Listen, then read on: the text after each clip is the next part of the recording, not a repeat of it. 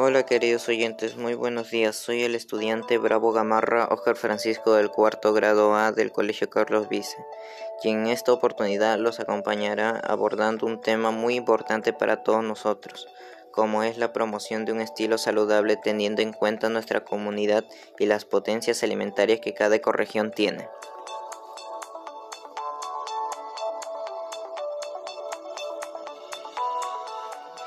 La Organización Mundial de la Salud, OMS, define los estilos de vida saludable como una forma general de vida basada en la interacción entre las condiciones de vida en un sentido amplio y los patrones individuales de conducta determinados por factores socioculturales y características personales.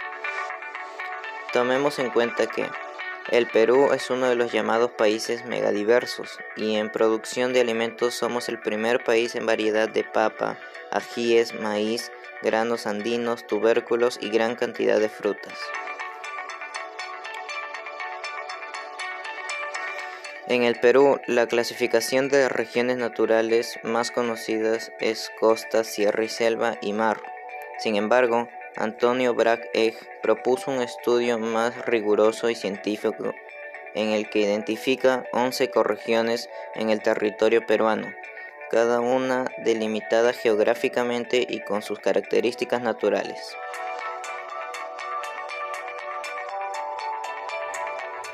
¿Qué es un estilo de vida saludable para la OMS? La Organización Mundial de la OMS define los estilos de vida saludable como una forma general de vida basada en la interacción entre las condiciones de vida en un sentido amplio y los patrones individuales de conducta determinados por factores socioculturales y características personales. ¿Sabías que la comunidad puede proveer de alimentos necesarios a través de las distintas actividades primarias o extractivas, como la ganadería, la agricultura y la pesca.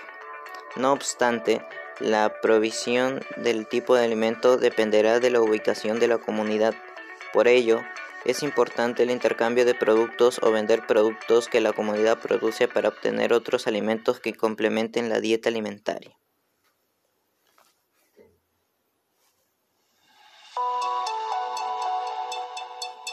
¿Qué acciones responsables se realizan en nuestra comunidad para la conservación de la biodiversidad para sustentar de alimentos a la familia y a la comunidad?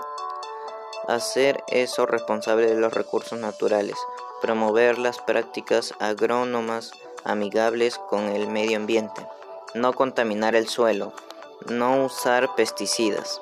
Y para terminar este tema, solo quiero decirte a ti que tú como actor social debes ponerte las pilas y empezar por tu hogar y tu familia, practicando buenos hábitos de salud, aseo, siembras y cosechas. Me despido y hasta la próxima. Bye bye.